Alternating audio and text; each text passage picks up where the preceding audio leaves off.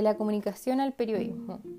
Bueno, para partir este podcast eh, vamos a comenzar hablando del texto escrito por James Burke, conocido como La comunicación en la Edad Media. El auto feudal, feudal em, no creía nada más que sus propias experiencias. Y lo que no eran experiencias propias, para ellos eran habladurías. Y bueno, lógicamente tienen razón pensar así, porque ¿quién cree algo que no tiene respaldo por detrás? La gente feudal no tenía diversos medios de donde informarse, sino más bien estaba este ente grande generador de contenido, conocido como la Iglesia, que era la mayor fuente de información. Los arzobispos, los curas, los sacerdotes ocupaban la oralidad como, como manera definitiva para darle información a las personas. También esta es una época donde va a predominar el verso. No se escribe casi nada, menos se va a leer. Debido al alto costo del papel, y que gran parte de la población también era analfabeta. Y bueno, lógicamente saber leer y escribir estaba subordinado a ser una persona con poder o tener plata. Todo lo poco que se escribía estaba destinado a ser leído en voz alta. Para esto la iglesia juega el rol principal de informar y de generar contenido. Pero además están los juglares, que son estos artistas ambulantes que se van a dedicar a cantar y contar leyendas en espacios públicos. Pero no simplemente se dedicaban a la entretención, sino que muchas veces eran contratados por los reyes, por los distintos miembros de la iglesia, para hacer propaganda pública, obviamente de temas que ellos les concedían previamente. Al haber imperios, estados, países muy grandes en esta época, la información de boca a boca a veces corría muy lento y se demoraba mucho en llegar. Por ende, se necesitaba este, este nuevo invento que hiciese que la información fuese más rápida y pudiese aparecer en distintos lados al mismo tiempo. Es por esto que a principios del siglo XVII Europa logra escapar de esta oscuridad medieval, de, esta, de este pasado tan básico que tenían hacia el renacimiento y la Edad Moderna, el cual trajo consigo descubrimientos y avances que pusieron fin a los estamentos del feudalismo. Uno de los grandes inventos, por supuesto, es la imprenta. ¿Pero es realmente la imprenta una revolución? Asa Briggs y Peter Burke, en su escrito de Gutenberg a Internet, hacen alusión a muchos de estos puntos. Uno de ellos es el principal miedo que vivían las autoridades de esa época con la invención de la imprenta, por dos motivos fundamentales. Se creía que dos medios no podían sobrevivir juntos. Y otra es que las autoridades tenían miedo a que las personas empezaran a informar y a culturizar leyendo y por, su, por ellos mismos. O sea, que no creyesen todo lo que decía la autoridad, sino que ellos mismos iban absorbiendo contenido que leían en algún lado. La imprenta eh, va a generar aspectos negativos y positivos, pero es, es, muy importante recalcar que es un motor que ayuda a los cambios sociales, pero que la imprenta va a seguir siendo para pocos, ya que no todos saben leer y escribir. De a poco se empiezan a crear oficios ligados a la escritura. La gente va a comenzar a leer de manera más crítica, leyendo diferentes textos y después comentándolos en grupos. Las mujeres también van a empezar a leer en secreto. Pero lo más importante de esta revolución de imprenta es que ningún medio va a dejar de existir, sino van a coexistir y van a trabajar en conjunto. La gente se le va a empezar a producir una especie de anacronismo histórico, porque al saber leer y escribir, como que va a surgir este distanciamiento del pasado y del presente, debido a que toda la información que ellos tenían anteriormente era vinculada al pasado, ya sea leyendas, mitos o escritos que se habían escrito hace, valga la redundancia, hace un montón de tiempo, pero eran el escrito que tenían y la posibilidad que tenían de escribir. Es por esto que el anacronismo histórico es uno de los de las consecuencias grandes de la revolución de la imprenta. Bueno, y hoy en día también nosotros tenemos mucho anacronismo histórico. Eh, ayer estaba viendo Shrek y yo me puse a pensar que, bueno, la película, tú puedes ver que hay una princesa, un castillo, eh, se ve que es una época antigua, pero aún así no puedes saber en qué, en qué época exacta estás. O también otro ejemplo de anacronismo histórico que yo vivo comúnmente es a mi mamá o mi abuela ocupando expresiones verbales que nosotros no tenemos idea, pero que en sus generaciones son súper comunes y que se entienden. La imprenta además va a generar esta conciencia, que esta misma conciencia nos va a conducir a querer consumir material impreso, a querer consumir imprenta. Y además nos va a facilitar la acumulación del conocimiento, que era muy difícil cuando la mayor fuente de información se adquiría de manera oral. Un claro ejemplo de que los medios deben coexistir y funcionan juntos es la reforma luterana y su expansión debido al uso de los medios de comunicación. ¿Por qué? Lutero se podría decir que es un genio porque combinó la tecnología de publicación mejorada, o sea, la imprenta, con los medios de difusión, la realidad, para hacer llegar a sus escritos a gran parte de la población alemana e incluso expandirse fuera de Alemania. Lautaro va a lograr que la gente leyera sus escritos y después los comentaran entre ellos. Lo principal de, de Lutero es que él no solo logra audiencias que lo escuchen, sino que un público conectado que interactúan entre ellos. Y que esto también es muy parecido a los vlogs de hoy en día o a Instagram, donde la gente interactúa de, distintos lados del mundo, se pueden conectar teniendo opiniones en común, teniendo gustos en común, se conectan. En la Reforma Protestante se imprimieron más de 2 millones de panfletos específicamente relacionados con la, con la idea de Lutero, con la, con la tesis.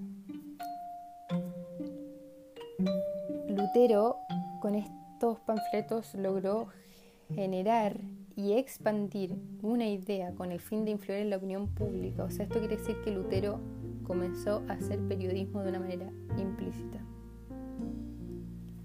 Por esto que ahora, dando un salto al periodismo, podemos reconocer que antes de Lutero hubiesen, hubo perdón, otros antecedentes de prensa periódica.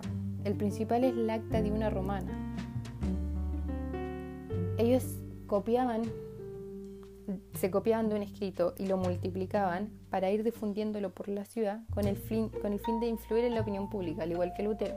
Esto también era muy común en otros tipos de imperios, era la manera que ellos tenían de multiplicar el conocimiento y que la gente lo adquiera, sin tener en cuenta que era periodismo o una, o una especie básica de periodismo. Pero es realmente con la relación del espantable terremoto, escrita por Juan Rodríguez, el que introduce el periodismo en nuestro continente de América. Un año después de la invención de la imprenta, va a surgir el primer documento oficial en América, el primer documento que se considera periódico, periodístico de la época. ¿Y por qué este se considera un, del género periodístico? Porque cumplía básicamente con todas las características que hoy en día nosotros le entregamos al género. Se entiende como género literario, pero además de informar, este relato escrito por Juan Rodríguez entretiene, entretiene relatando las experiencias que les contaron las personas de esta ciudad, Guatemala. Y al haber distintas opiniones se empieza a generar una primacía de la narración. Por ende, este, este escrito queda como una hoja volante de carácter informativo o narrativo de un hecho específico que es la destrucción de esta ciudad, pero no es un medio que va a sobrevivir.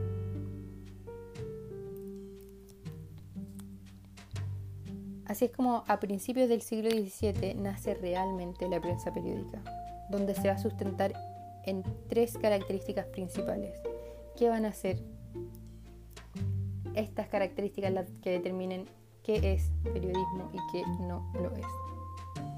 Estas tres características van a ser la publicidad, o sea, que sea para todos, que no sea privada, que no tenga eh, este contenido privado, que, que sea para muy pocos, que tenga que contener material de la actualidad, o sea, nosotros estamos hablando de periodismo actual, queremos contenido actual, no seguir vinculados a nuestros ancestros. Y por último, que sea que tenga periodicidad, que tenga tiempo constante, que no salga una vez y no vuelva a salir, sino que de a poco se vaya implementando este, este, este medio de expresión por distintos días. Por ejemplo, cada 15 días, cada un mes. En ese periodo se partió haciendo cada, tantos meses salía información. Poco a poco también se va a ir dando lugar a oficios que se vinculan a la imprenta. Las personas que saben leer y escribir van a poder estar a cargo de trabajos que antes no existían. Pero generalmente el periodismo nace cuando los países se independizan. En nuestro país, Chile, por ejemplo, el periodismo va a surgir en 1812 con la llegada de la primera imprenta, la Aurora de Chile, dos años después de que se realizara la primera junta de gobierno, donde Chile se independizó completamente de nuestra ex monarquía España. El Estado en en, en este tiempo de surgimiento del periodismo va a asumir un rol de actor político y la prensa periódica también va a surgir con la necesidad de divulgar los principios que servían en base a la revolución. Había mucha gente que todavía estaba vinculada con España y daba miedo ese sentimiento de independencia. Por eso el periodismo y los periódicos van a servir como de adoctrinamiento para las personas. Es por esto que también los periódicos van a surgir para fomentar el debate acerca de las formas de organización política para la República. Los periódicos tenían como tarea registrar actos y decretos.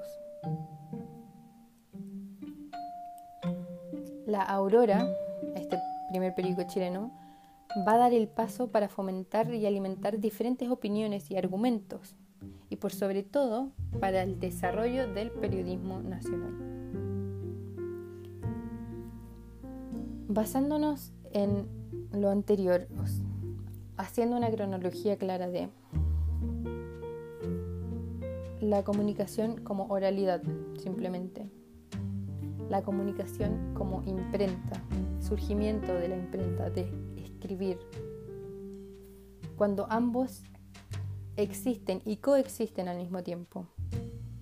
Cuando esta coexión de ambos nos va a llevar a que surja la prensa periódica y que la prensa periódica nos lleve a los primeros periódicos, nos lleva al actual día de hoy. Hoy el periodismo se podría decir que está un poco desprestigiado, las personas suelen diferir opiniones acerca del el periodismo. Es por esto que me basé en la opinión de tres personas de distintas edades y edades que superan las 20 años de diferencia para describir qué sienten del periodismo actual.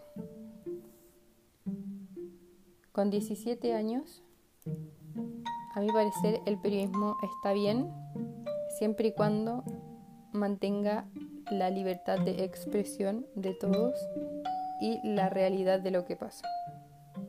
Con 23 años. Siento que está muy ligado a las líneas editoriales de cada lugar. Se pierde la propia opinión, la libertad de los periodistas para expresarse. Y con 50 años, cree que el periodismo es bastante más honesto, es abierto porque logran hablar, analizar y, y mostrar diferentes temas no hay tantos temas tabú como antes. Y hoy en día es el periodismo más crítico. Para mí, creo que el periodismo hoy en día tiene sus pros y sus contras. A mi parecer, hoy en día em, los contras son la mayoría. Creo que esta profesión se caracteriza por adueñarse de la representación de la realidad, bajo un supuesto de objetividad que a mi parecer es falso porque todos somos sujetos que conciben la realidad de manera muy distinta, imponiendo nuestras subjetividades en las actividades que realizaremos diariamente. Este punto tiende a intensificarse en los medios masivos de comunicación, que muestran casi siempre una sola parte de la realidad, siendo esta la más polémica y la que mantiene el status quo de quien dirige el país o posee el poder. Es por esto que no se puede desconocer que existen medios periodísticos independientes que buscan cumplir con el verdadero rol periodístico, que es el comunicar los hechos tal cual y como fueron. Pero muchas veces el comunicar los hechos tal cual fueron van en contra de quienes dominan los grandes medios de comunicación, generando que se censure contenido. Y eso se ve mucho hoy en día en nuestro país en tiempos de crisis, sobre todo el estallido social de cómo los medios mostraban lo que se quería y que si es que algún periodista se revelaba, por así decirlo, tendía a ser despedido. Por esto que también el podcast tiene, tiene una idea de incentivarlos a ustedes a ver como la realidad del periodismo, a informarse. Hoy en día te puedes informar de muchos lados, no solamente de los medios tradicionales. Pero que no se pierda lo lindo que tiene, que es mágico ver cómo de una simple comunicación oral a una mezcla con la imprenta, a ambos trabajando juntos, se logra llegar a este periodismo y expresarlo e imponerlo de una buena manera en la sociedad. Eso fue todo. Muchas gracias.